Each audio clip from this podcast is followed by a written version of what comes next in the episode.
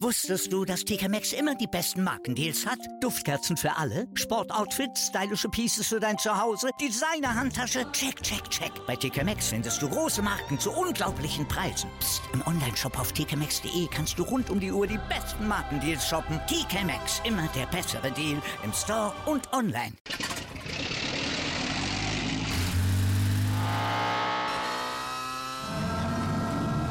Von 0 auf 100. Aral feiert 100 Jahre mit über 100.000 Gewinnen. Zum Beispiel ein Jahr frei tanken. Jetzt ein Dankeschön, rubbellos zu jedem Einkauf. Alle Infos auf aral.de. Aral, alles super. Hallo, hier ist Football Quark, der offizielle American Football Podcast von Sport 1. Diese Woche mit der News-Folge. Viel Spaß!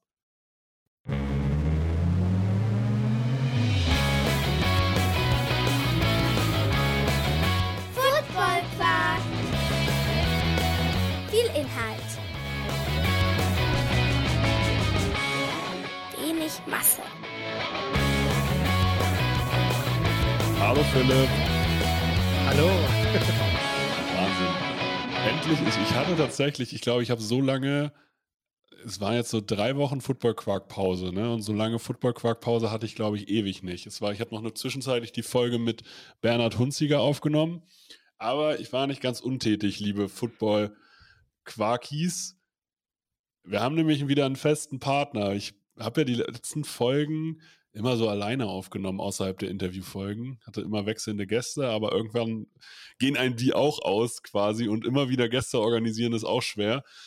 Und ich habe den Philipp gefragt, den Philipp Förstner von Touchdown 24, Focus Online von Stars von Morgen und er ist jetzt Teil von Football Quark. Hallo. Hallo, der Philipp Forstner. Du hast schon wieder meinen Nachnamen falsch ausgesprochen. Ich werde das auch einfach durchgehend jetzt so durchziehen. Ich werde dich einfach umbenennen. Ich verstehe nicht, was daran so schwer ist, aber es passiert so vielen Leuten, meinen Nachnamen falsch auszusprechen. Äh, ja, ist es halt so. Es tut, es, tut, es, tut mir, es tut mir, nee, es tut mir nicht richtig leid. Nein, Dadurch, dass, also das, was das angeht, bin ich ein gesch- geschädigtes Kind, ähm, dass ich Menschen teilweise, ich heiße ja Dill mit Nachnamen. Abgesehen davon, dass ich immer irgendwelche hässlichen Gewürzwitze mache und eine Firma habe, die Petersilien-Marketing heißt, ähm, musste ich schon ganz oft den Namen Dill buchstabieren. Verrückt, oder? Und dann denke ich mir immer, bist du dumm? So. Und, Ja, und das darf man in dem ist- Moment nicht sagen. Das Witzige ist jetzt tatsächlich noch mehr, aber früher hieß ich Gerdes und da wusste jeder, wie es geschrieben wird. Ja, aber ist ja auch einfach. Ja, aber komisch, warum wäre, also für mich ist das eigentlich logisch, dass man weiß, wie man Forstner schreibt und nicht, wie man Gerdes schreibt, aber gut. Ja, aber Gerdes ist nun wirklich, das, das, hier, das ist ja wirklich, das ist wirklich einfach zu, also zu schreiben. Ja, hier im Norden kein- ja.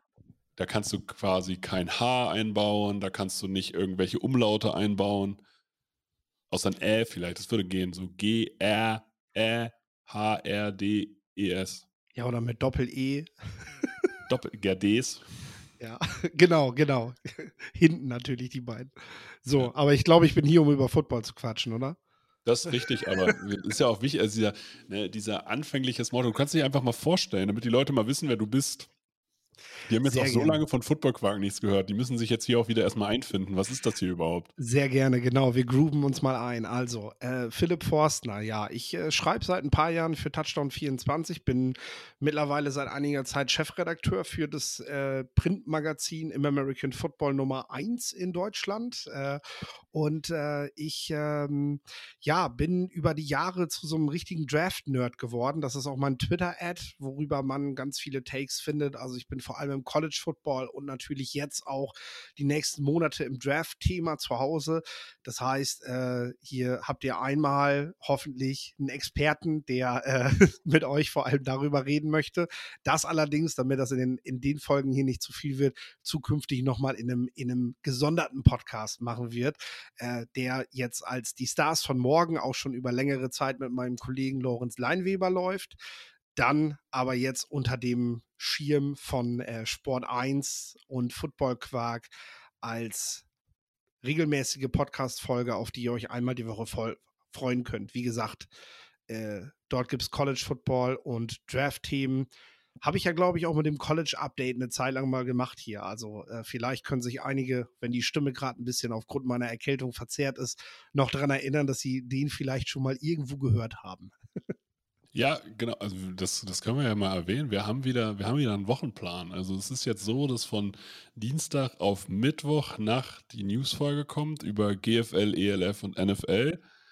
Dann äh, von, Mittwoch auf Donnerstag quasi die Stars von morgen Folge. Also die und also über College Football. Am Donnerstag die NFL Preview für die Woche. Und dann, je nachdem, wie wir es schaffen, machen wir ja Inter Interviewfolgen weiterhin. Und das Schöne ist, der Philipp hat quasi, er hat es noch nicht zugesagt, aber ich habe ihn quasi auch dazu gedrängt, ab und zu auch mal ein Interview zu machen und zu sagen, hey, wenn du irgendwelche coolen Leute triffst, dann zwing die mal zu einem Podcast. Das soll ja durch die Arbeit bei Touchdown 24 tatsächlich vorkommen. Ähm, und äh, habe ich natürlich auch gerade jetzt im Hinblick Draft. Ich habe mit Kilian Zierer schon geschrieben, der äh, dem, also der, der dieses Jahr in den Draft gehen wird. Äh, der soll eigentlich Gast von die Stars von morgen sein, aber ich glaube, damit das Ganze auch den richtigen Rahmen kriegt, können wir das natürlich auch nochmal in, einer, in einer gesonderten Folge machen. Äh, da könnt ihr euch sicherlich drauf freuen, wie der sich gerade auf diese ganze Zeit, die jetzt auf ihn zukommt, vorbereitet. Wahnsinn, ich freue mich drauf. Ich hoffe, dass sich auch die Zuhörenden, wir gendern hier hart, ne? ähm, also Zuhörenden ist, glaube ich, tatsächlich richtig, aber äh, einfach, ja. Also auch, freu also auch freuen. Ihr könnt euch jetzt, ihr müsst euch jetzt auch an Philipp gewöhnen. So ist das auch, so ist es auch ganz einfach. Also ihr habt da relativ wenig Mitspracherecht. Kommen wir, ich würde sagen, wir starten einfach mal durch mit der GFL.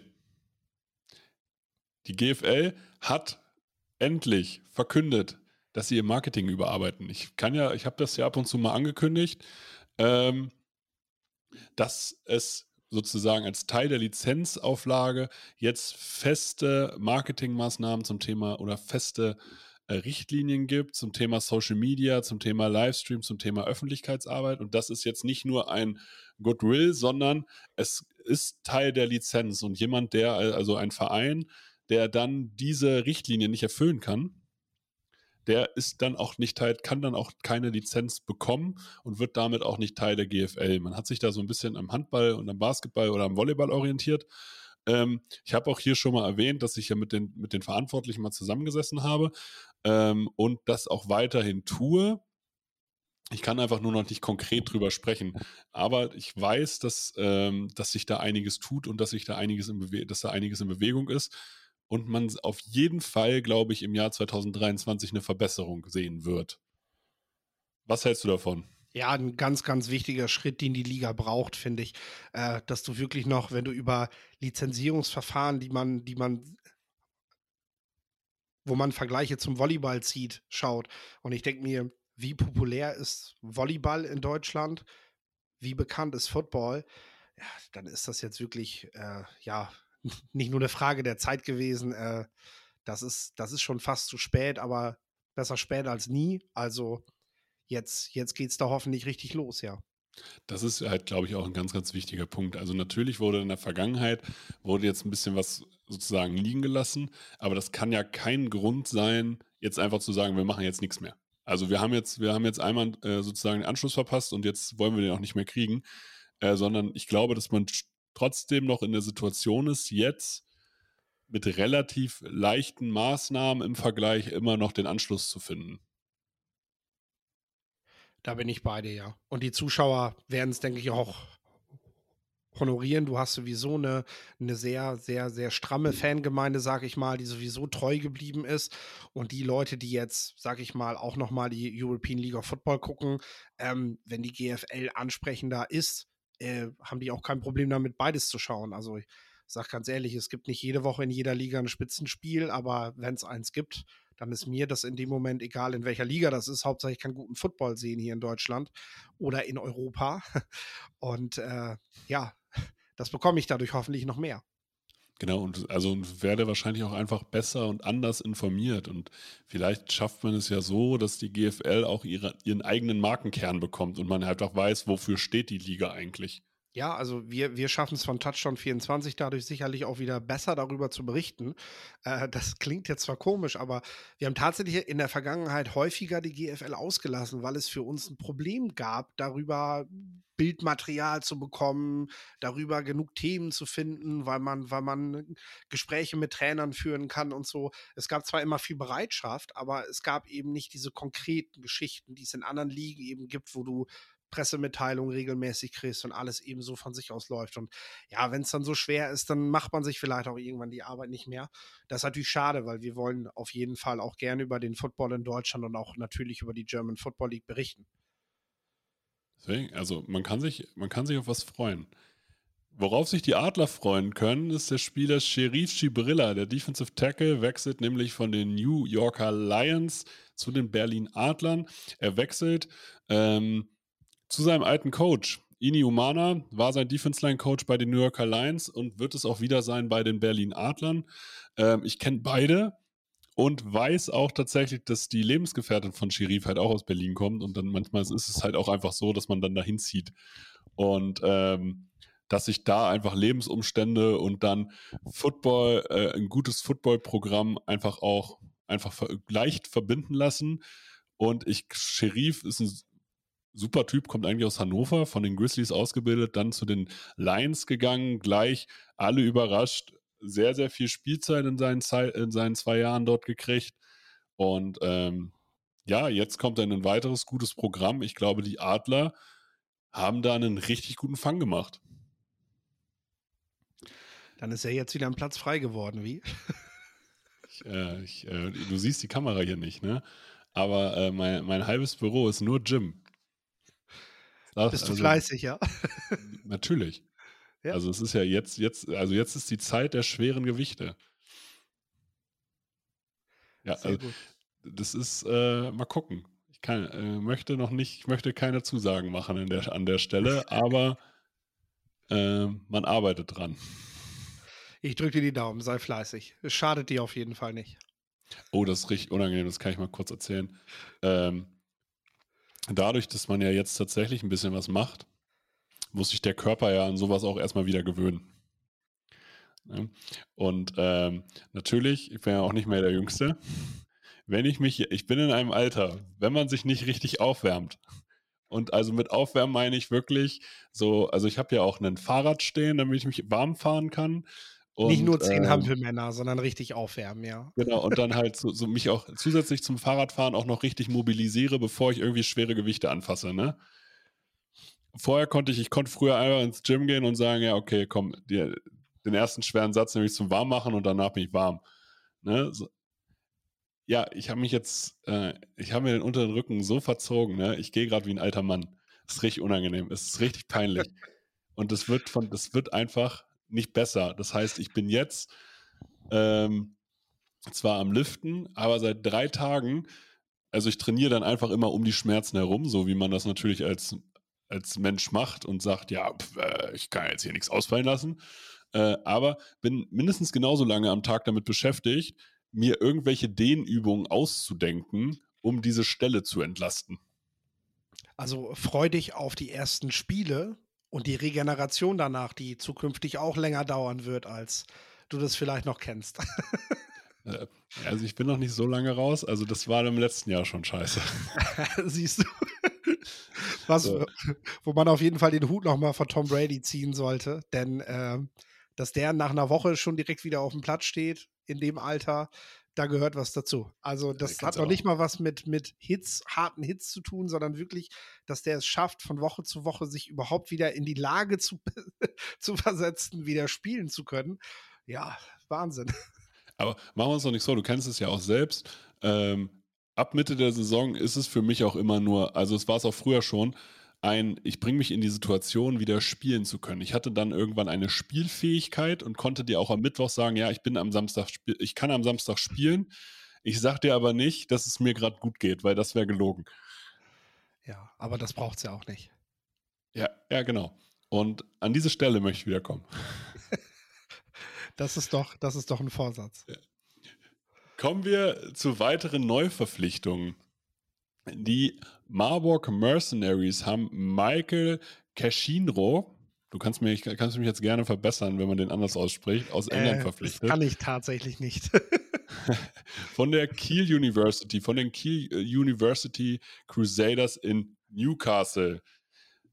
Er ist anscheinend riesengroß. Das Witzige an dem Artikel ist über diesen Mann. Die sagen die ganze Zeit, er ist riesengroß, er hat für sein Gewicht einen super Speed, aber sie erwähnen nicht, wie groß er ist, wie schwer er ist und wie schnell er ist.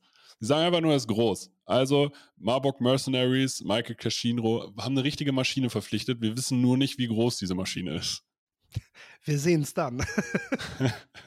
ich, könnte, ich könnte meinen Kollegen vom Podcast fragen, der, der, der wohnt wirklich nicht weit. Also, das ist Fahrradstrecke, glaube ich, nach Marburg für ihn. Mhm. Äh, ich, ich kann ihn ja mal fragen, ob er mal beim Training spiegeln kann für uns, um uns zu sagen, wie groß groß ist.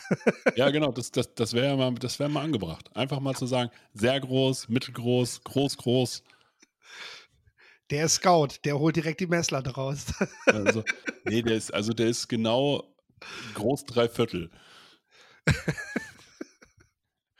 Kommen wir zum, jetzt, jetzt kommt's, von den Barcelona Dragons kommend, den Edge Rusher, den die Potsdam Royals verpflichtet haben. Jago Rivero, 22 Jahre alt, 1,85 groß, 104 Kilo schwer.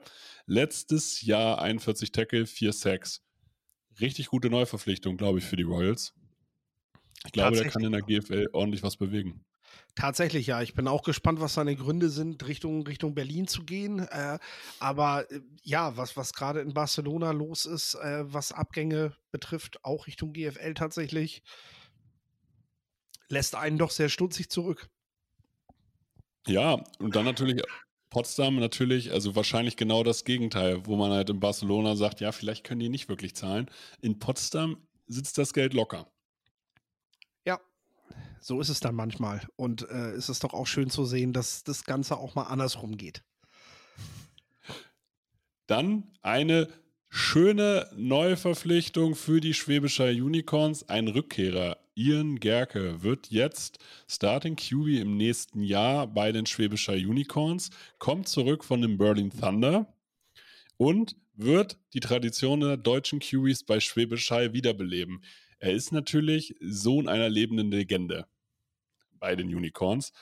Äh, hat mit Tyler Rutenbeck, wird er eine gute Waffe behalten. Ich freue mich aber tatsächlich immer über deutsche QBs, die auch wirklich das Vertrauen und das von Anfang an, nicht irgendwie in der Not, dass man sagt, okay, unser Ami-Import hat sich verletzt und wir haben kein Geld dafür, nochmal einen einfliegen zu lassen, sondern von Anfang an sagt man hier, hey, das ist unser Starter, den wollen wir pushen.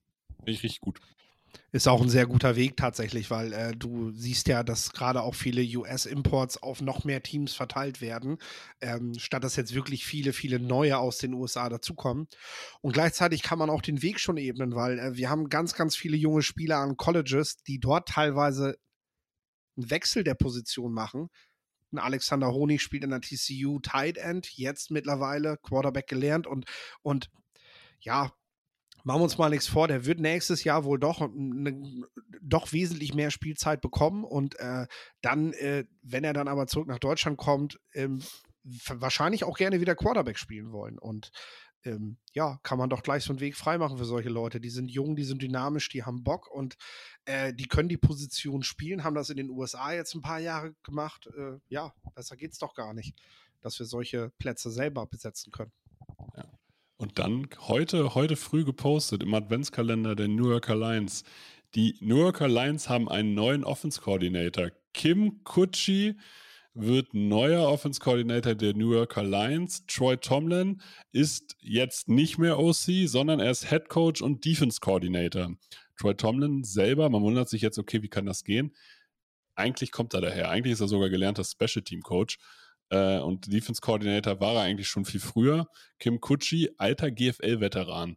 Selber einer der besten Running Backs, die jemals in der GFL gespielt haben, hat auch NFL Europe gespielt, äh, war jahrelang bei den Berlin Rebels als Head Coach und auch als Jugendcoach aktiv. Hat jetzt beispielsweise auch in der, im letzten Seniorjahr seines Sohnes die äh, Rebels gecoacht ähm, hat aber vorher als Head Coach der Herrenmannschaft die Rebels in der Liga stabilisiert und zu einer Nummer gemacht. Also man hat nie gerne gegen Kim Kutschis Mannschaften gespielt, weil die auch eine gewisse Attitude mitgebracht haben.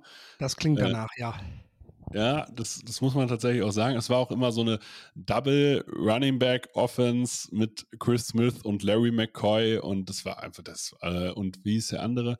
Dann hatten sie noch einen richtig unangenehmen anderen Running Back mal zwischenzeitlich. Und dazu kam irgendwann dann auch noch der Quarterback Robinson, der auch noch selber laufen konnte und irgendwie 100 Kilo gewogen hat. Ähm, das, das war schon böse. Das Schöne ist, Troy Tomlin lässt den Ball ja auch lau gern laufen, wenn er selber Offense Coordinator ist. Und ich bin so ein bisschen gespannt. So zwei alte GFL-Haudegen-Coaches, die jetzt dieses Team der New Yorker Lions ja prinzipiell komplett neu aufbauen müssen, weil da sind nicht mehr viele Altstars, so die Christian Bollmanns, Niklaus Römers, die sind alle nicht mehr da. Benny Kral hat aufgehört.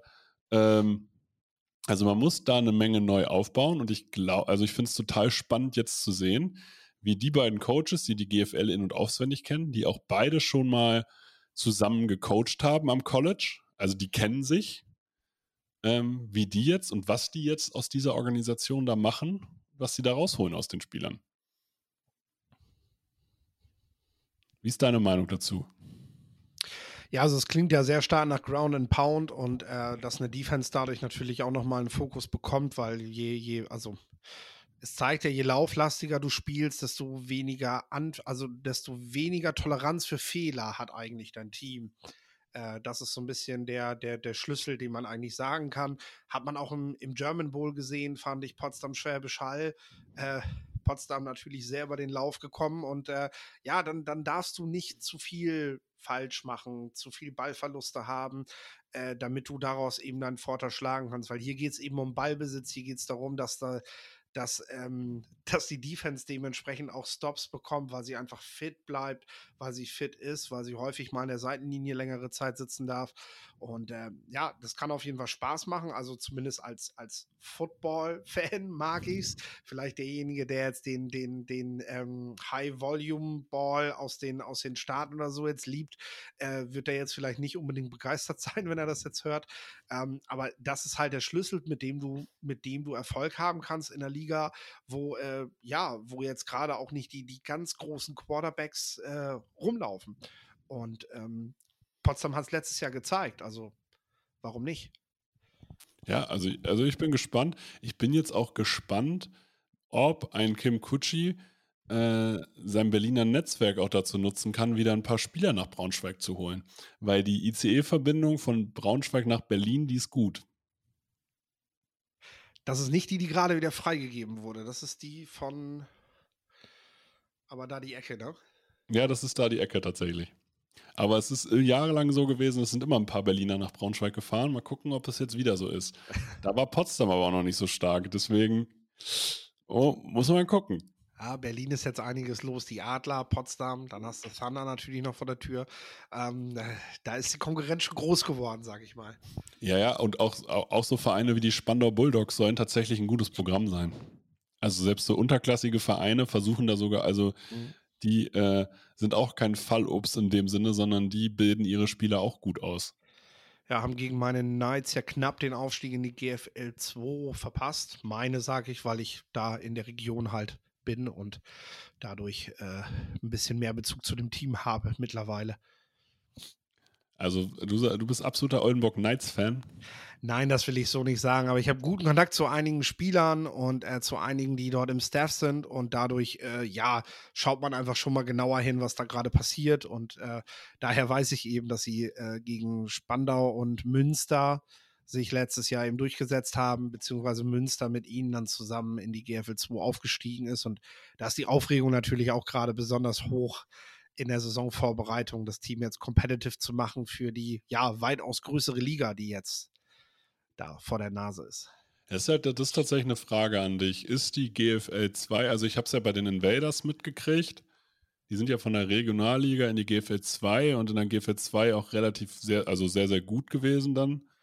Ähm, ich habe so ein bisschen das Gefühl, die ELF hat eigentlich dazu geführt, dass halt die tieferen Ligen, alles unter GFL, die haben schon gelitten, was das Niveau angeht. Gerade so im Line-Bereich fehlt es dann manchmal halt schon, finde ich. Also die GFL 2 ist nicht mehr das, was sie halt vor zehn Jahren war. Nein, das auf keinen Fall. Das siehst du ja daran, dass ja auch, äh, ich sag mal, äh, in der GFL 2 gab es damals Starting-Spieler auf Skill-Positionen, die dann später nochmal im hohen Alter, ich hoffe, die Leute verzeihen mir das, teilweise kennen sie das, äh, dass sie das jetzt nicht mitkriegen, aber die teilweise dann noch mit rund um 35 plötzlich Starter in der GFL gewesen sind. So, ja. und quasi ja. in ihren besten Jahren haben sie GFL 2 gespielt. Also, äh, das, das zeigt ja eigentlich schon viel über das Gefälle aus, was, was da mittlerweile los ist. Und ich meine, die GFL 2 war schon immer wesentlich schlechter, also schwächer besetzt als die GFL, aber ich finde auch, die Schere geht jetzt nochmal weiter auseinander. Trotzdem ist alleine der Umstand, wenn du, wenn du als Team eben jetzt, du hast weitere Fahrten, du bist halt jetzt, es gibt noch Nord und Süd und äh, du hast halt jetzt einfach, äh, du befindest dich jetzt als Nordteam halt in der Liga wo du, na gut, Cottbus ist halt nicht aufgestiegen, aber wo du theoretisch bis nach Cottbus fahren könntest. Und äh, ähm, das ist natürlich schon eine andere Herausforderung, sage ich mal, als wenn du vorher in der Regionalliga gewesen bist und dich doch zum größten Teil, sag ich mal, auf Strecken bewegt hast, nach Osnabrück, so in den Hannoveraner Raum, ne, wo, wo du, ja, wo du mal eben hinfährst, sage ich mal, und dann ein Spiel machst und dann bist du abends wieder zu Hause das ist jetzt teilweise eine andere Nummer und äh, da gehört einfach eine ganz andere Logistik dazu für ein Team auch. Und ich glaube, das ist besonders gerade die Aufregung, die da ist. Man braucht auch mehr Spieler, weil mehr Fahrten bedeuten weniger Generationszeiten und äh, das bedeutet wiederum, dass du eben auch noch ein paar mehr Leute zum Ersatz brauchst. Ne? Heißt natürlich, also ich kann es ja ganz klar sagen, der Aufwand, den man betreibt, als für die Logistik und alles drumherum, ist in der GFL 2 der gleiche wie in der GFL 1. Die Fahrten ja. sind genauso lang. Huddle musst du auch gucken. Ja. Und, und so weiter. Also. Finanziell muss dann natürlich auch schon was rumkommen. Das ist dann die nächste Komponente. Ne? Kriegt man das finanziell gewuppt, dass man ein GFL-2-Team stellen kann, auch wenn man jetzt sportlich den Aufstieg erstmal geschafft hat. Ne? Ähm, das ist, denke ich, für die Knights gerade auch eine Herausforderung, auch wenn ich da tatsächlich nicht so den Insight habe, wo sie gerade stehen. Aber ich kann mir vorstellen, dass das auf jeden Fall auch eine Aufgabe ist gerade. Hm. Also, wenn hier lokale Sponsoren im Raum Oldenburg sind, unterstützt die Oldenburg Knights. Das ist ganz wichtig. Lokale Sichtbarkeit bei, äh, ist bei Sportevents sehr, sehr hoch. Marketingtechnisch top. Das sagst du richtig. Und die Bandenwerbung ist bestimmt billiger als bei den Baskets. so, ne? Kommen, kommen wir zur European League of Football. Hier haben die Hamburg Sea Devils einen der besten O-Liner Deutschlands verpflichtet. Gerrit Brandt German Boy-Sieger 2019, einer der besten Tackles in Deutschland, war beim CFL-Tryout, ein Funskerl, ehemaliger, auch ehemaliger Hannover Grizzly und dann bei den New Yorker Lions wirklich von, von 0 auf 100 gestartet und sofort Leistungsträger. Hat sich gesagt, ich habe in der GFL alle Spieler dominiert, die es gab. Jetzt dominiere ich in der nächsten Liga und ich glaube wirklich, mit den Hamburg Sea Devils ähm, das, äh, die haben sich da einen richtig guten Typen geholt. Ja, du darfst halt jetzt gegen Spieler wie Kyle Kitchens spielen, ne? Das macht schon Spaß, glaube ich, äh, wenn du, wenn du das jetzt, wenn du das jetzt regelmäßig vor der Nase hast. Und äh, ja, es ist so ein bisschen das, was, was, was wir auch vor ein paar Wochen mal in einem Telefonat schon prophezeit haben, als, äh, als es hieß, ja, wo sollen all diese, diese Homegrown Players letztendlich in der ELF herkommen? Natürlich besetzt man erstmal die Lines, die Trenches mit Spielern aus dem eigenen Land und besetzt die EU-Plätze dann mit, mit, mit, mit Leuten für die Skill Positions. Da haben natürlich die Österreicher oder jetzt auch ein Team in der Schweiz natürlich einen Vorteil, weil äh, die, die sammeln sich dann praktisch ihre, ihre Top 5 oder Top 10 und das mhm. passt. Ja, in Deutschland müssten sie sich zwangsläufig jetzt äh, bei der GFL und darunter bedienen, um das überhaupt stemmen zu können. Weil wo sollen diese ganzen Spieler herkommen? Wir haben, wir haben, wir haben viele Teams der European League of Football und die wollen praktisch alle fünf Starter, fünf deutsche Starter haben, im besten Fall. Ähm, ja, wirst du, wirst du, wirst du kaum hinkriegen, wenn du dich nicht, äh, wenn du, wenn du nicht versuchst, deutsche, gute, gute Spieler davon zu überzeugen, ja, nochmal einen Schritt weiter zu gehen, wenn man so will. Ja, das ist, das ist tatsächlich, also ähm, da habe ich mich bei der Redcon, ich war ja Speaker auf der Redcon und habe mich da viel mit anderen, äh, viel mit anderen Menschen aus dem Football unterhalten. Und da war eigentlich die einheilige Meinung, dass die ELF äh, die sozusagen die Talente ja alle abwirbt. Äh, und äh, das ist eine GFL-Sichtweise, weil den, den Mannschaften aus der zweiten Liga und drunter so den, äh, die geben ihre Spieler sowieso ab. Die mussten vorher halt ihre Spieler alle dann in die GFL abgeben. Und die GFL war es nicht gewohnt, jetzt, dass sie auch nochmal Spiele abgeben, weil sie ja immer das Ziel waren. Und das sind sie vielleicht immer noch, aber es, es gibt jetzt halt auch eine Alternative. Und ähm, darüber darf man sich eigentlich nicht beschweren. Also wenn ich aus Nein. Sicht der Hannover Grizzlies beispielsweise gucke, als wir 2016 aufgestiegen sind, haben wir, glaube ich, sechs Spieler von den Hannover Grizzlies gekriegt. Und da hat sich keiner beschwert, sondern die haben einfach gesagt, geil, wir haben sechs Spieler äh, in die GFL gebracht. Und die, bei den Grizzlies ist es so, wenn da jetzt jemand ELF spielt, dann feiern die den halt auch. Und das ist auch in Ordnung.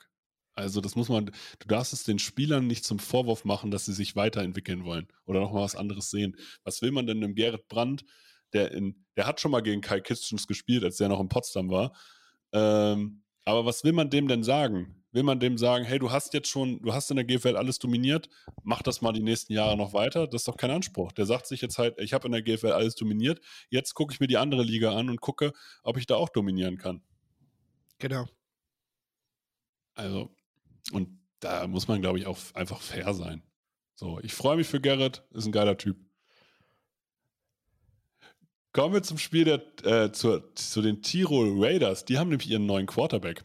Christian Strong. Er und Jarvis McClain, der Right Receiver, spielen nämlich, haben nicht nur bei den äh, Cologne Crocodiles zusammengespielt, sondern werden auch bei den Tirol Raiders zusammenspielen. Christian Strong ist somit der erste kanadische Quarterback in der ELF und der hat letztes Jahr 69,1% seiner Pässe angebracht für 3370 Yards bei 37 Touchdowns und 6 Picks.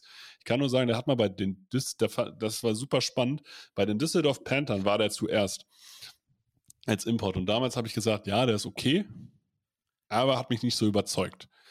Dann sollte der eigentlich nach Hildesheim kommen diese ganze äh, Thematik da, Frank ja. Meyer etc., Investor, dann German Knights mit Juan Fatah etc. pp. Hat alles nicht so hingehauen. Deswegen war er dann bei den Cologne Crocodiles und kaum hat er Coaches und Receiver und eine richtig gut gecoachte O-Line gehabt, hat er erstmal alles auseinandergenommen in der Liga und hat dann mit Aaron Jackson und Jarvis McClain ja echt auch immer Anspielstationen gehabt, die die Liga dominiert haben. Und da war er wirklich mit seinem Arm echt eine Waffe muss man einfach ganz klar sagen. Und ähm, ich bin jetzt fest davon überzeugt, dass er das auch in der ELF zeigen wird. Ja, also ich bin gespannt, ob er ein Upgrade zu Sean Shelton sein kann, der jetzt in äh, München auch im Geschäftsbereich ja tätig ist. Äh, aber es ist eine interessante Verpflichtung, die gerade von den Leuten, die ihn schon von früher kennen, das habe ich auch viel gelesen die letzten Tage, die das eher kritisch sehen, die gesagt haben, das ist aber jetzt nicht unbedingt eine Verbesserung, dass so ein Quarterback plötzlich in der European League of Football spielt. Du sagst es ja selber, als man ihn damals gesehen hat, so, jetzt verstehe ich auch, woher das kommt, dass, äh, dass ähm, gerade die, die schon ein bisschen länger im Geschäft sind, sag ich mal, diesen Schritt jetzt eher kritisieren. Äh, die Leute, die letztes Jahr ihn aber in Köln gesehen haben, wiederum sagen, hey, Bomben-Signing. Das macht die Raiders glatt direkt wieder zum Mitfavoriten, äh, weil die haben auch sonst Hausaufgaben gemacht, das muss man sagen. Die wollen äh, dieses Jahr das beste Team aus Österreich sein und äh, damit natürlich auch automatisch wieder um den Titel spielen. Das ist ja klar. Meine, wir kennen alle die Fehde schon, die sehr, sehr lange, sehr, sehr lange gilt zwischen den Raiders und Vienna und äh, das, äh, ja, die Motivation ist jetzt natürlich noch mal größer geworden. Definitiv. Wir dürfen gespannt sein. Also ich halte es für ein gutes Signing, muss ich ganz klar sagen. Also wenn ich es wenn jetzt bewerten müsste, da sage ich, hey, haben sie gut gemacht. Die Sixten, äh, nicht die Sixten, er hat einen richtig guten Namen. So. Genau. Sixten Dragan spielt nächstes Jahr für die Munich Ravens. Verpflichtet, du hast es schon angesprochen, von Sean Shelton. Ein Sixten Dragan Receiver, der im Draft, äh, im, bei dem German Bowl fünf Catches hatte für 62 Yards und einen Touchdown. Der kommt von den Straubing Spiders, war dann am College, war letztes Jahr in Potsdam und spielt jetzt für die Munich Ravens. Also ist schon ein bisschen rumgekommen, aber geht jetzt wieder zurück nach Bayern. Und ich frage mich bei den Munich Ravens tatsächlich, also ich kenne wie machen die das mit den Wohnungen in München? Also, ich kenne das noch aus Hildesheimer Zeiten oder aus Braunschweiger Zeiten. Man muss ja für die Leute, die man so irgendwo rankarrt, auch irgendwie eine Unterbringung finden. Und in München mit dem günstigen Wohnraum, ja, stelle ich mir ein bisschen schwer vor. Der Spieler ist auf jeden Fall richtig talentiert. Die wohnen dann alle in dem Hotel, wo der Isume jedes Mal äh, schläft, wenn er wenn er da drüben Spiele kommentiert in, äh, ich, ich, weiß gar nicht, wie das Kaff da heißt. Diese, die machen doch immer so, ja, irgendwo machen die doch immer so Videos aus dem Hotel, dann äh, ja. kommen die da wahrscheinlich alle hin. nee, klar, aber die müssen natürlich jetzt aufrüsten. Und dass die Spieler nicht alle aus München kommen können, das ist zum einen vernünftig und zum anderen auch, ja, sorry, aber du willst in der ELF mitspielen, dann, dann äh, kannst du jetzt nicht einfach aus den Munich Cowboys die Munich Ravens machen. Das bringt dich jetzt auch nicht weiter. Das macht, macht einfach nur ganz viel, ganz, also macht sehr wenig Sinn. Natürlich schaust du im äh, drumherum, es gibt weitere gute Teams, äh, die, die äh, Fürstenfeldbrücker mit einer guten Jugendabteilung, Straubing natürlich, ja. München selbst. So, äh, aber klar, siehst du jetzt auch zu, dass du dir ein paar Talente nach München holst, äh, die, die dein Team da voranbringen, denn das ist doch klar, wenn München sagt, wir machen eine ELF-Franchise, dann, ähm, ja, dann, dann wollen die nicht nur mitspielen. Dann ist das halt, München ist, ist mit der Name im Football hier in Deutschland, ähm, ne, der erste deutsche Meister. Da muss, muss auf jeden Fall was kommen. Ich habe auch gehört, dass wenn man sich jetzt die Gesellschafterstruktur anguckt, da indirekt der, äh, der FC Bayern auch investiert. Also es ist eigentlich ein gutes Zeichen für den Standort in München. Ja, es ist ein gutes Zeichen auch für den Football tatsächlich, weil äh, man hat es im Basketball gesehen. Das hat, äh, das hat der ganzen Liga geholfen, glaube ich, dass äh, der Verein das gemacht hat und äh, sei es ein Spielzeug oder was auch immer, aber äh, wenn man da auf jeden Fall mit involviert ist, dann kann das nicht schaden. Ja, du, man muss halt sehen, der FC Bayern hat es irgendwie verpennt, äh, ins E-Gaming zu kommen. Das haben sie halt verschlafen und gesagt, okay, den Trend machen wir nicht mit. Da hat man sich irgendwo auch bewusst gegen entschieden. Und den Trend American Football, den will man halt jetzt halt nicht verschlafen. Und dann sagt man halt, okay, wir wollen dabei sein. Und es läuft halt nicht unter der Marke FC Bayern München. Deswegen kann man es so ein bisschen under the radar fahren aber äh, man ist da wohl hoch interessiert an dieser Sportart. Und das kann nur, zum, wenn so ein großes Unternehmen, was halt der FC Bayern mittlerweile ist, ähm, oder auch schon seit Jahren ist, äh, in, in eine Sportart investiert, kann das nur gut sein. Ich meine, machen wir uns da auch nichts vor. Das haben ja viele vielleicht auch gar nicht mitbekommen, aber das Stadion, die Allianz Arena, gehört halt dem Verein. Und dass die NFL, ihr Spiel in diesem Stadion gemacht hat, das hat nicht die Stadt München zu entscheiden gehabt, das hat der ja. Verein entschieden. Und der Verein profitiert davon, der Verein hat aber auch Kooperationen mit, mit zum Beispiel den Kansas City Chiefs und guckt natürlich auch, wo sie da, wo sie da ihre Vorteile rausziehen können. Und äh, ja, wer weiß, vielleicht sehen wir auch mal den, den, den, das Meisterschaftsspiel oder so dann irgendwann mal im Stadion da, wenn, wenn man halt das Interesse hat, diese Sportart zu pushen, dass man halt sagt, okay, äh, ähm, jetzt haben wir sowieso schon für ein Footballspiel das Stadion freigegeben und die Tore stehen, machen wir es doch nochmal. Das wäre natürlich klasse. Ja, also München also war, war, ja, es lohnt sich auf jeden Fall. Also und warum denn nicht? Ich glaube, das könnte man mit relativ geringem organisatorischem Aufwand im Zweifel einfach stehen lassen und sagen, jo, ja, ja, ihr habt das jetzt diese Woche und nächste Woche spielen wir hier nochmal. Ist okay, wir bauen es auch ab.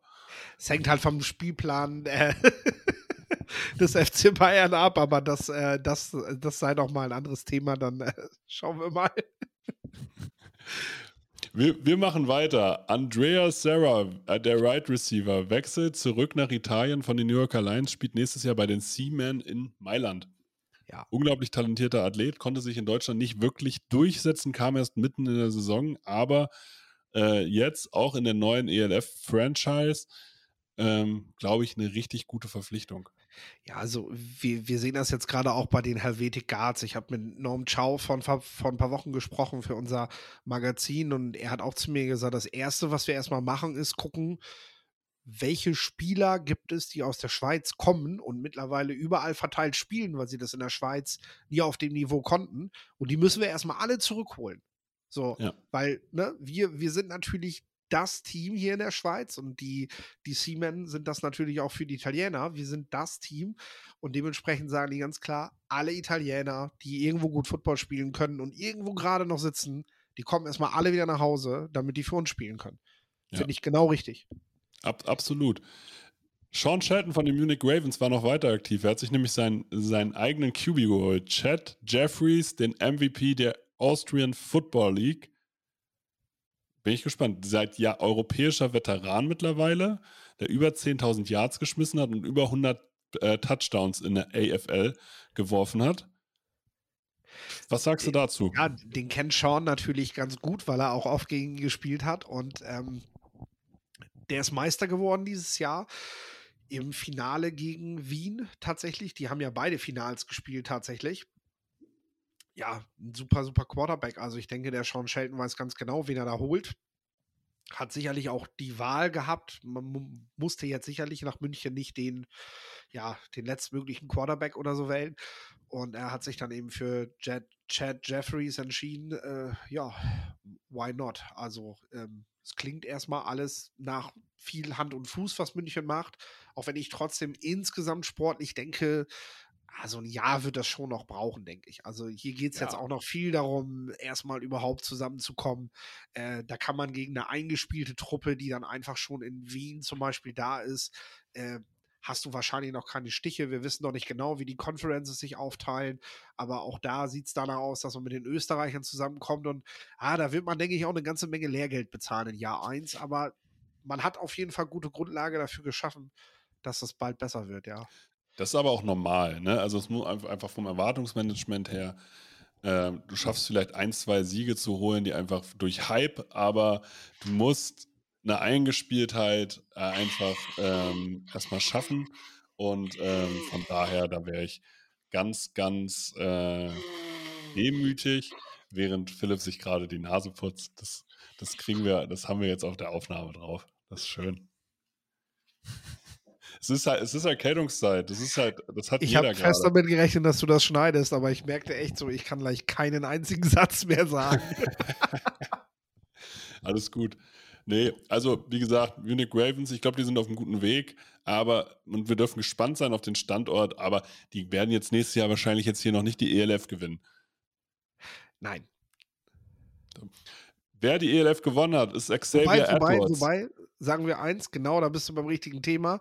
Es gibt einen äh, bekannten Wiener, wird mittlerweile als der größte Vienna Vikings-Fan der Welt bezeichnet. Und äh, der hat letztes Jahr, als Wien gesagt hat, wir gehen in die European League of Football, hat er jedem gesagt, und wir gewinnen im ersten Jahr den Titel. Und jeder hat gesagt, du bist doch bescheuert. Ja, gut, aber es ist ein Unterschied. Die Vienna Vikings waren ein fun funktionierendes Konstrukt. Also, das ist ja, das war, ist ja nicht die typische ELF-Franchise, die irgendwie aus dem, aus dem Boden gestampft wird, sondern es war ja ein Verein, der darüber gegangen ist mit einer Mannschaft, die schon bestanden hat. Das ist richtig. Ich wollte es nur gesagt haben. Ja. Ey, und sie haben jetzt Xavier Edwards behalten, der ja. für mich einer der besten All-Around-Athleten in der Liga ist. Also der ist ein guter DB, der ist ein guter Returner, der ist ein guter Running Back, der ist ein guter Receiver und das ja. alles auf einem sehr, sehr hohen Niveau bringt er dir das als US-Import mit, was du, von, was du von Leuten erwartest. Und zusätzlich ist er auch einfach noch ein fleißiges, fleißiger Typ. Also so, so also erwartest also, du dir einen Import. Also richtig, richtig geiler Spieler. Ich hatte ja äh, das, das Glück, dass ich äh, als der Titel vergeben wurde zur ähm, ELF, dass ich plötzlich mit auf dem Feld stand. Ich weiß gar nicht wieso. Und äh, dann äh, habe ich mitbekommen, wie Xavier auch äh, dem Commissioner mitgeteilt hat, was er davon gehalten hat, dass er keinen Award bekommen hat und nicht mal nominiert gewesen ist. Musste jetzt nicht ins Detail gehen, aber der ist auf jeden Fall richtig motiviert in diesem Finalspiel gewesen und hat das auch in diesem Finalspiel gezeigt. Hat dann auch wieder nicht den Award bekommen, obwohl er auch dort exzellent gespielt hat, der X-Man. und äh, selber ja noch wieder einen Touchdown gemacht hat, glaube ich, in dem Spiel. Ne? Äh, Im. Halbfinale einen Touchdown gemacht hat, obwohl er eigentlich Defensive Back spielt. Sensationeller Spieler und äh, was ich eben von ein paar Freunden aus Wien halt auch weiß, äh, äh, total sympathisch. Also die Leute haben das auch heute richtig gefeiert, dass der gesagt hat, er bleibt. Äh, das war, wie schrieb einer, das Christkind ist schon da.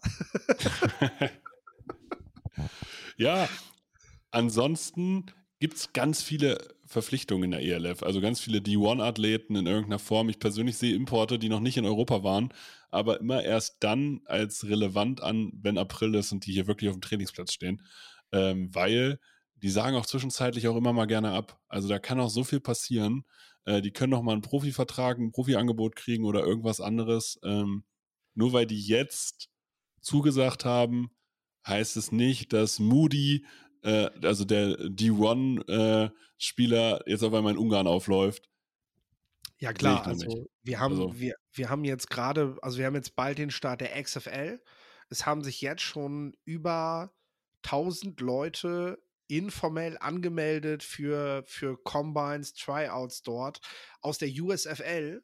Das heißt, die werden sich reichlich bedienen an der USFL. Die wiederum müssen dann aufstocken, weil die praktisch zur selben Zeit ihren Ligabetrieb wieder starten wollen. Und momentan sieht das halt in beiden Ligen danach aus, als würden sie das auch hinbekommen. Äh, ja, wo, wo kommen deren Spieler her? Und äh, sorry, auf dem Niveau ist die ELF dann nicht. Also die müssen dann auch wieder zusehen, wie die Spieler, die die Möglichkeit haben, in der USFL zu spielen, dann erstmal wieder darüber gehen. Also da gebe ich dir ganz dolle recht. Da muss man erstmal abwarten, wer da dann alles bleibt. Ich habe noch zwei Fragen an dich über ja. die European League of Football. Was macht Barcelona? Oh, ja, äh, schwer zu sagen tatsächlich. Also ähm, es gibt Gerüchte von, dass das geht gar nicht in diese Saison, äh, was auch einige Spieler, die jetzt gehen, dann natürlich auch noch mal verstärken, dieses Gerücht. Ähm, Trainer, die nicht mehr da sind, äh, die, also, und natürlich auch, dass es bereits vor einem halben Jahr den Aufruf gab, dass man quasi wie bei den Packers, man hat das so ein bisschen marketingmäßig natürlich gut verkauft, dass man Mannschaft Franchise-Anteile kaufen konnte. Der Grund lag natürlich ziemlich auf der Hand, weil ja, man einfach die Kosten da einfach nicht mehr deckeln kann. Und ähm, ja, jetzt zu gucken, äh, kriegen wir, kriegen wir überhaupt budgettechnisch den Ligabetrieb für das nächste Jahr hin. Wir haben sicherlich an anderen Standorten haben wir deutlich mehr Zuschauer. Wir haben auch deutlich weniger Fahrtstrecke. Also das muss man halt auch bedenken. Barcelona muss halt zu jedem Spiel fliegen. Wenn die sich in den Bus setzen, dann äh, ja, bringt das halt gar nichts. Die Hamburg Sea Devils sind sogar zum Endspiel nach Klagenfurt mit dem Bus gefahren. Also die, die können ja. das wesentlich sparsamer realisieren, sag ich mal. Das sind alles Kosten, die Barcelona alleine stemmen muss. Soweit ich weiß, wird, wird das nicht aus irgendeinem ähm, Verbandspool bezahlt oder ähm, Ligapool bezahlt. Und äh, ja, es könnte tatsächlich passieren, dass die die erste Franchise sind, die quasi diesen, ja, diesem, diesem Umbau und diesem, diesem, diesem Neuaufbau von mehreren Franchises eben auch da zum Opfer fallen. Und ich glaube aber auch, dass die Liga da so ein bisschen mit Kalkül gearbeitet hat, in dem Wissen, dass eventuell auch noch was passieren kann. Hat man jetzt vielleicht auch schon die eine oder andere Franchise mehr mit aufgenommen in die Liga, als es vielleicht unbedingt schon nötig gewesen wäre, weil man sagte, wir wollen am Ende auf jeden Fall mehr haben als letztes Jahr. Also beugen wir schon mal vor, ohne jetzt zu sagen, wer sonst wegbricht und ohne wirklich zu wissen, dass Barcelona nächstes Jahr nicht antreten wird. Das will ich damit nicht gesagt haben. Aber die Gerüchte, ja, man fühlt sich bestätigt in vielen man muss jetzt aber auch dazu sagen, ähm, also es klingt jetzt richtig dramatisch, dass so eine Mannschaft oder so, ein, so also eine Franchise irgendwie bankrott geht. Ähm, in mhm. anderen Sportarten ist das ganz normal außerhalb des Fußballs. So, also ich kenne das aus dem Handball. In der dritten Liga wird, werden Kaderplätze freigelassen ähm, mit dem Gedankengang, ja, irgendwer aus der zweiten Liga geht bestimmt noch pleite und dann kriegen wir günstig gute Spieler äh, und da greifen wir die einfach ab. Und äh, da kräht kein Haar nach. Ähm, und deswegen, das kann passieren. Das sind dann Wachstumsschmerzen. Genau, und im Fußball haben wir es vielleicht nicht mehr in der ersten und zweiten Liga, aber damit wollen wir den Football, glaube ich, auch gar nicht vergleichen. Ähm, aber ab der dritten Liga geht es da auch los. Auch da haben wir die letzten Jahre immer wieder einen 20. Tabellenplatz gehabt mit null Punkten am, am, am Saisonende. Dritte Liga, vierte Liga ganz oft. Äh, da machen wir uns nichts vor. Das gehört zum Sportbusiness dazu, weil du eben so abhängig von externen Geldern bist äh, und auch von von, von Kriterien, die du selber nicht beeinflussen kannst. Wie viele Zuschauer kommen am Ende, ne? Und äh, wie viel verkaufst du an Merchandise und was so alles dazugehört. Äh, ja, und da kannst du dann natürlich auch ganz schnell mal nach Star stehen. Vielleicht ist das Interesse in Spanien einfach auch nicht so hoch an dieser Liga. Ähm, wie in Deutschland, wie hoffentlich in Frankreich demnächst und natürlich auch in Italien. Hm. Dann die zweite Frage bisher den größten Umbruch machen, glaube ich, die äh, Cologne Centurions durch. Neue Coaches, neue Spieler, irgendwie gefühlt alle Leistungsträger spielen jetzt bei Rheinfire. Ähm, was ist da los? Ist das ein gutes oder ein schlechtes Zeichen? Ja, jein eigentlich. Also es ist auf der einen Seite, glaube ich, ist man finanziell noch, noch ganz ordentlich dabei. Man hatte auch die letzten beiden Jahre ähm, einen ganz guten Spieler, einen ganz guten Spieleretat äh, im Liga-Vergleich, was man so hinter den Türen gehört hat. Und ähm, ich denke, ja, es ist zum einen natürlich, Rheinfeier boostet gerade richtig auf. Also die haben mit Jim Tom Solar halt einen Coach, der hat in der National Football League als Head Coach gearbeitet, der hat als äh, D-Line-Coach im Super Bowl gestanden, der, der will jetzt nach dem Titel greifen und der wird jetzt auch wahrscheinlich nicht, auch wenn man ihn jetzt auch zum GM gemacht hat, ich sehe Jim jetzt gerade da, aber ich glaube, in zehn Jahren oder so arbeitet er jetzt auch nicht mehr mit Rheinfeier. Also der, äh, da will jetzt, da, will man jetzt auch das, was kommt, und dann findet das Spiel praktisch noch im eigenen Stadion statt. Ja, und Köln muss jetzt halt so ein bisschen gucken, wo sie bleiben. Ähm, das heißt nicht, dass man, dass man nicht competitive bleiben kann, weil in der Region gibt es generell gute Footballspieler. Also du hast das Ruhrgebiet als bevölkerungsstärkste Region Deutschlands vor der Tür und super viele Footballteams äh, in der Region. Also Football ist da wirklich immer beliebter geworden, was man gar nicht glauben macht, wenn man bedenkt, wie viel Fußball da auch gespielt wird. Aber es gibt halt echt viele Leute da. Ähm, also da sehe ich keine Probleme, dass sie nicht mithalten können, auch finanziell, dass sie es wohl hinkriegen. Aber ich glaube, jetzt gerade muss man halt, ja, jetzt gerade ist Rheinfeier halt dran. Die wollen jetzt Gas geben und da muss Köln halt mal ein bisschen zurückstecken. Und äh, ja, wenn man die Geduld hat, und das macht so eine Liga auch aus, denke ich, dass es in zwei, drei Jahren kann sich das dann auch mal umkehren. Ne? Dann, äh, dann ist man selber vielleicht wieder vorne dabei. Also, vielleicht ist das jetzt mal Luft holen von Köln. Ich würde sagen, wir sind durch mit der ELF. Kommen wir zur NFL? Ja. Starten wir mit den News in der NFL. Kyler Murray erleidet einen Kreuzbandriss. Und ohne, ohne Fremdeinwirkung, ne? Ohne Fremdeinwirkung, ja. Also es war eigentlich sofort zu sehen, was da los ist. Äh, da, da geht nichts mehr. Und äh, jetzt ist tatsächlich die Frage, wie geht es weiter für die Cardinals? Was, äh, was machen sie damit? Klar ist sowieso der Head Coach bereits ein bisschen in Frage gewesen, äh, ob er eine Vertragsverlängerung bekommt. Jetzt sieht es natürlich noch schwieriger aus. Playoffs sind, glaube ich, jetzt auch rechnerisch gar nicht mehr machbar, nachdem man gegen die Patriots verloren hat. Und man wird wohl aller Voraussicht nach nicht mit Kyler Murray zum Saisonstart planen können. Auch das ist natürlich etwas, womit man sich beschäftigen muss bei den Cardinals. Nicht nur mit wahrscheinlich einem neuen Trainer, sondern auch äh, soll Colt McCoy nächstes Jahr die Saison beginnen? Will man wieder nicht in die Playoffs kommen oder will man einem Wide Receiver wie Hopkins halt eben jemanden zur Seite stellen, der auch in den ersten vier Wochen mal ein, zwei Spiele gewinnen kann, bevor Kyler Murray dann hoffentlich, und da wünschen wir natürlich gute Besserung, dann auch äh, gesund wiederkommt und ohne irgendwelche äh, Folgen. Denn Mammut 6-4, er ist ein sehr mobiler Quarterback und äh, Kreuzbandrisse, gerade wenn man gerade für die seitlichen Bewegungen ist das nicht unbedingt von Vorteil, äh, wenn ich, wenn ich, wenn ich da so ein Spieler bin, der sowas gerne macht. Und wir haben es auch bei Running Backs gesehen oft. Die brauchen dann noch mal ein Jahr quasi noch mal zusätzlich, indem sie zwar spielen, aber noch nicht so richtig so ja, dynamisch wieder spielen, wie sie das gemacht haben. Klar, es ist dann halt auch einfach, also ich glaube, das ist ja sozusagen, ist ja nicht nur bei Running Backs so, du brauchst an sich ja die gleiche Zeit der Verletzung wieder an aktiver Spielzeit, um wieder um deinem alten, in deinem alten Level zu sein. Ja. Und ähm, ich also sozusagen bei solchen Verletzungen, ich will nicht mal Call of Duty Witze machen. Ja, ne? also das ist, tut mir dann schon immer echt, echt leid, wenn so ein Spieler ohne Fremdeinwirkung einfach der Körper in dem Moment halt sagt, hey, überlastet, Feierabend. Ja. Das ist tatsächlich sehr schade. Ich meine, das Gute ist, er ist nicht in der Situation wie zum Beispiel Dick Prescott vor mehr als einem Jahr. Murray hat im Sommer seinen guten Vertrag bekommen. Ähm, mag man jetzt sehen, ja, haben die Cardinals sich jetzt halt leider verzockt oder so.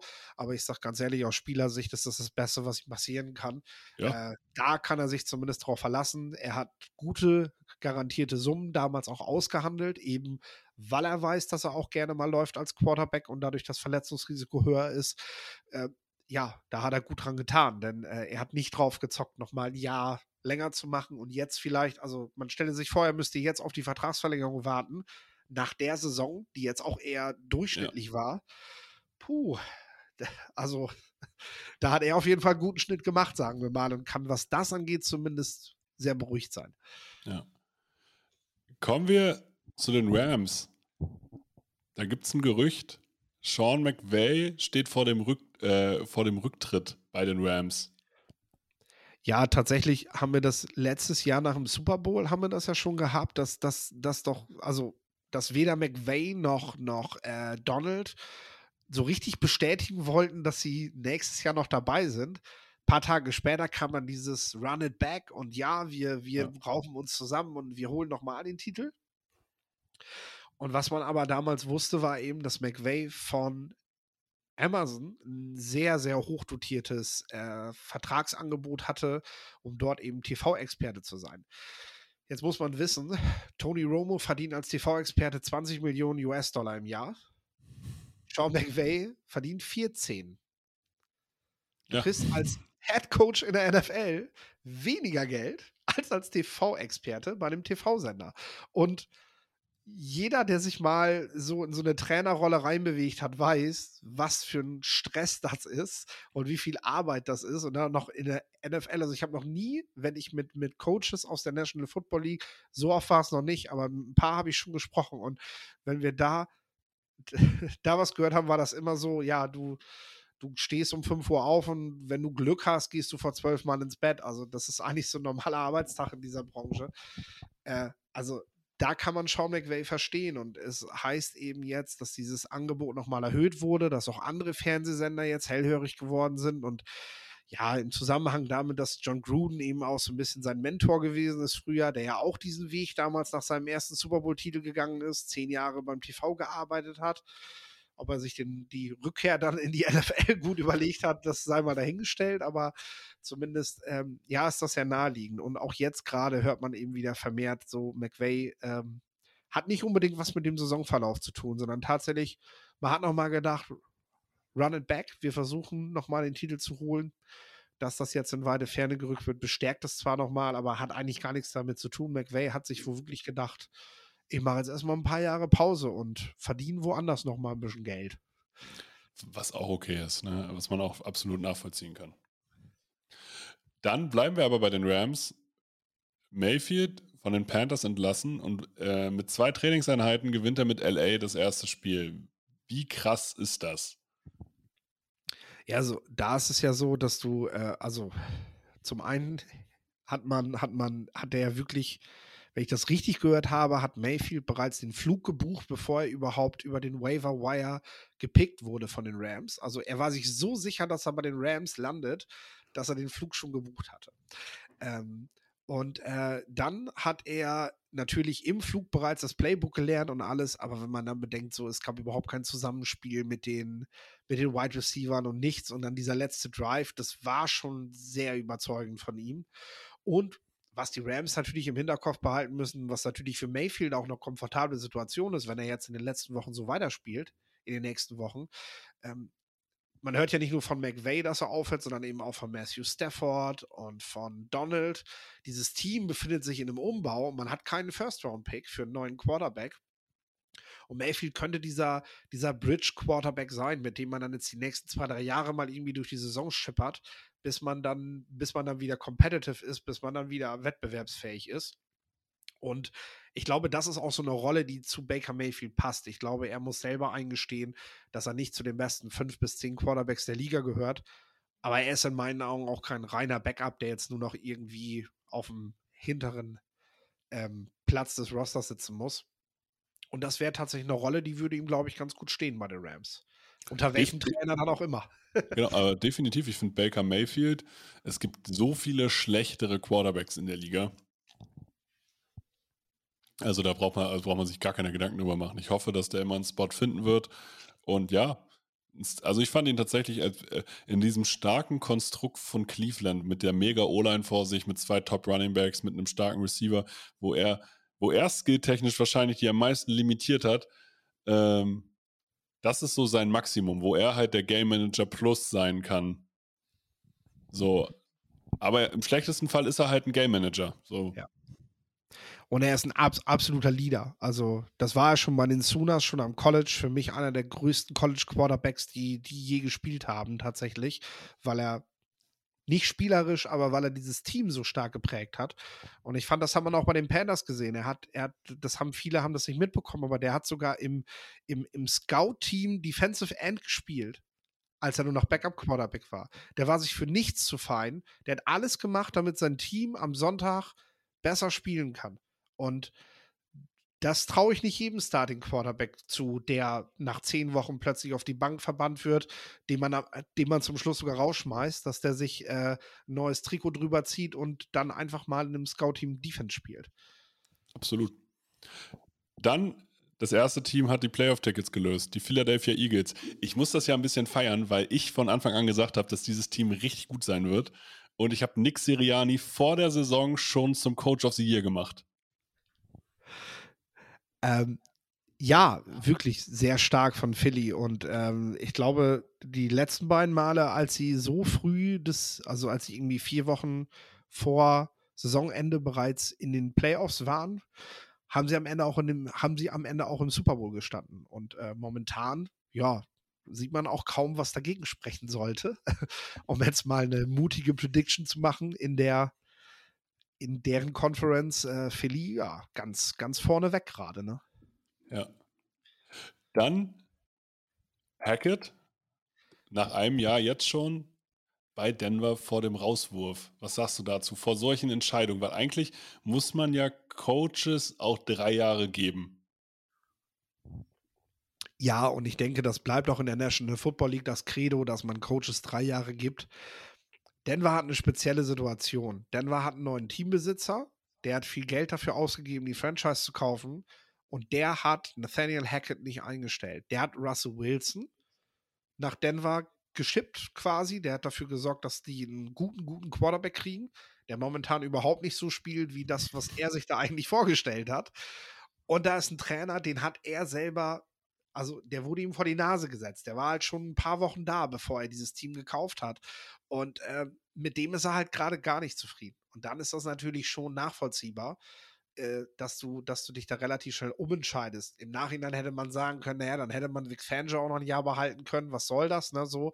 Aber das wusste in Denver ja auch niemand, dass das passiert. Und ähm, Hackett ist da jetzt so ein bisschen, so ein bisschen halt das Opfer der Umstände, die in Denver halt vorherrschen. In jedem anderen Team, glaube ich, egal wie schwach das gerade ist, würde man ihm auch noch eine Chance geben. Man hört jetzt nicht davon, dass er den, den Lockerroom verloren hätte oder irgendwas. Also da sollte man auch nichts reininterpretieren, finde ich.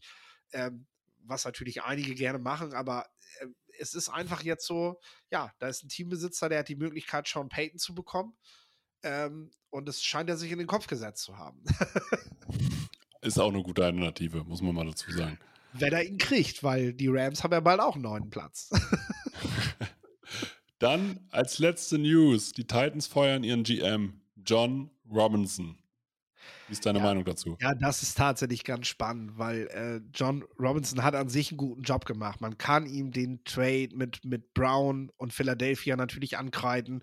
Wenn du sagst, du bist ein Team, was, was vorne mitspielt, Warum gibst du so einen wichtigen Spieler ab? Man kann sicherlich auch darüber streiten, ob man einen Isaiah Wilson damals in Runde 1 draften muss, der danach eigentlich nie NFL spielt, weil er gar keinen Bock hat, ja. Football zu spielen. Ne? Ja, ist richtig, so. aber der war, also der war schon, der war schon First-Round-Talent. Der, der, hatte das Talent, aber der hatte gar keine Lust, Football zu spielen. Und 31 ja. Teams wussten das auch, dass der eigentlich nur einen dicken Vertrag einsacken wollte und dann die Füße hochlegen wollte, was, was auch voll in Ordnung ist. Also, ja. wenn er ein Team findet, das das mitmacht und das das nicht versteht, dann äh, ist ja gut. Da hat er sich natürlich ins Boxhorn jagen lassen, aber das sind alles Sachen, die sorgen nicht unbedingt dafür, dass man als GM den Hut nehmen muss. Ich glaube, es hängt einfach damit zusammen, dass Mike Vrabel jetzt so diesen nächsten Schritt gehen will. Wir sehen das von, von großen Coaches der Teams, Bill Belichick, John Harbaugh, Mike Tomlin, Sean Payton auch ein gutes Beispiel dafür, Pete Carroll, die haben nicht nur die haben nicht nur den Job des Coaches, die haben halt auch Rosterkontrolle, die haben, die haben sehr viel Einfluss auf die Kaderplanung. Und äh, ich vermute einfach, dass Mike Rabel das jetzt möchte, dass er das verlangt. Und ähm, dass eine Teambesitzerin dann entschieden hat, dass bevor sie Rabel verliert, äh, ja, sie dann lieber den GM, John Robinson, dem man halt eh ein paar Sachen vorwerfen kann. Äh, die Sache ist nur die, das finde ich halt sehr pikant. Mike Rabel hat unter Coach Bill O'Brien gearbeitet und der hat damals in Houston denselben Schritt gemacht und das ging voll nach hinten los. Houston versucht sich heute noch davon zu erholen und Bill O'Brien ist mittlerweile nicht mehr in der NFL. Also Rabel, ich verstehe den oh. Schritt, weil du ihn Aber da gibt es ne? ein Gegenargument, weil Mike Vrabel hat unter Bill Belichick gespielt. So, genau. Ne? also ich, ich So. finde, den Schritt kann ich nachvollziehen, aber manchmal muss man sich auch fragen, ne, die Geister, die ich rief. Also Rabel weiß dann jetzt auch, okay, wenn jetzt was schief geht, kann er niemand mehr dafür verantwortlich machen. Jetzt, jetzt geht das auf seine Kappe. Aber, das ist ja immer so. Also von daher, also die Angst zum Scheitern darf dich ja am Handeln nicht hindern, Philipp. So. Nein, natürlich, natürlich. Soll er auch. Soll er auch. Also sehe ich ja ganz genauso. Soll er auch. Ne, ich finde es halt nur wichtig zu wissen, äh, ja, da wird man natürlich jetzt ganz genau drauf gucken. Wie läuft der nächste Draft? Wie läuft die Kaderplanung? Weil man eben die Erfahrung gemacht hat. Nicht jeder Coach konnte mit diesem nächsten Schritt gut umgehen.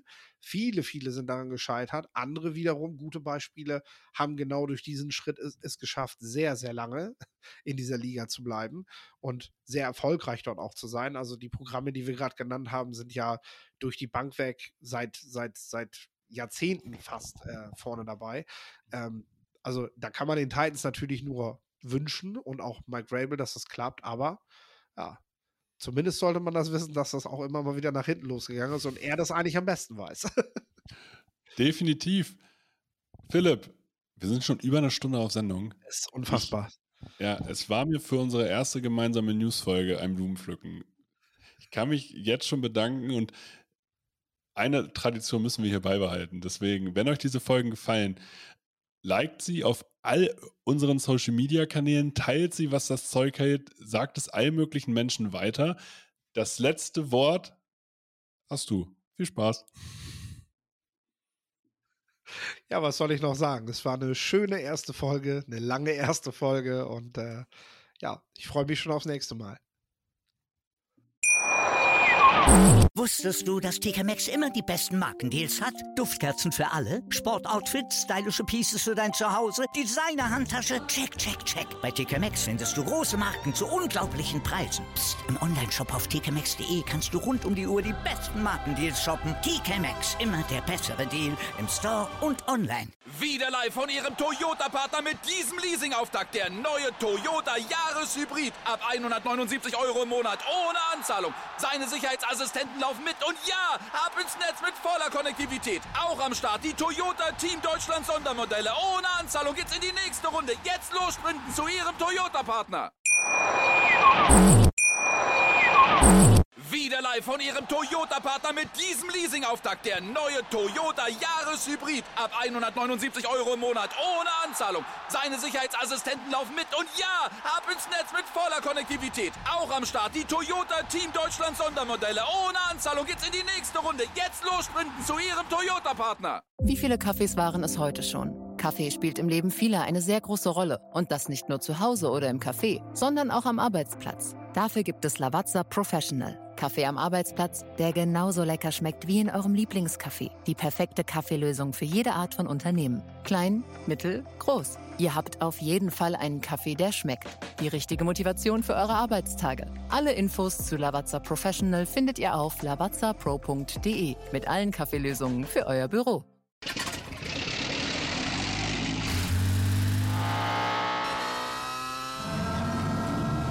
Von 0 auf 100.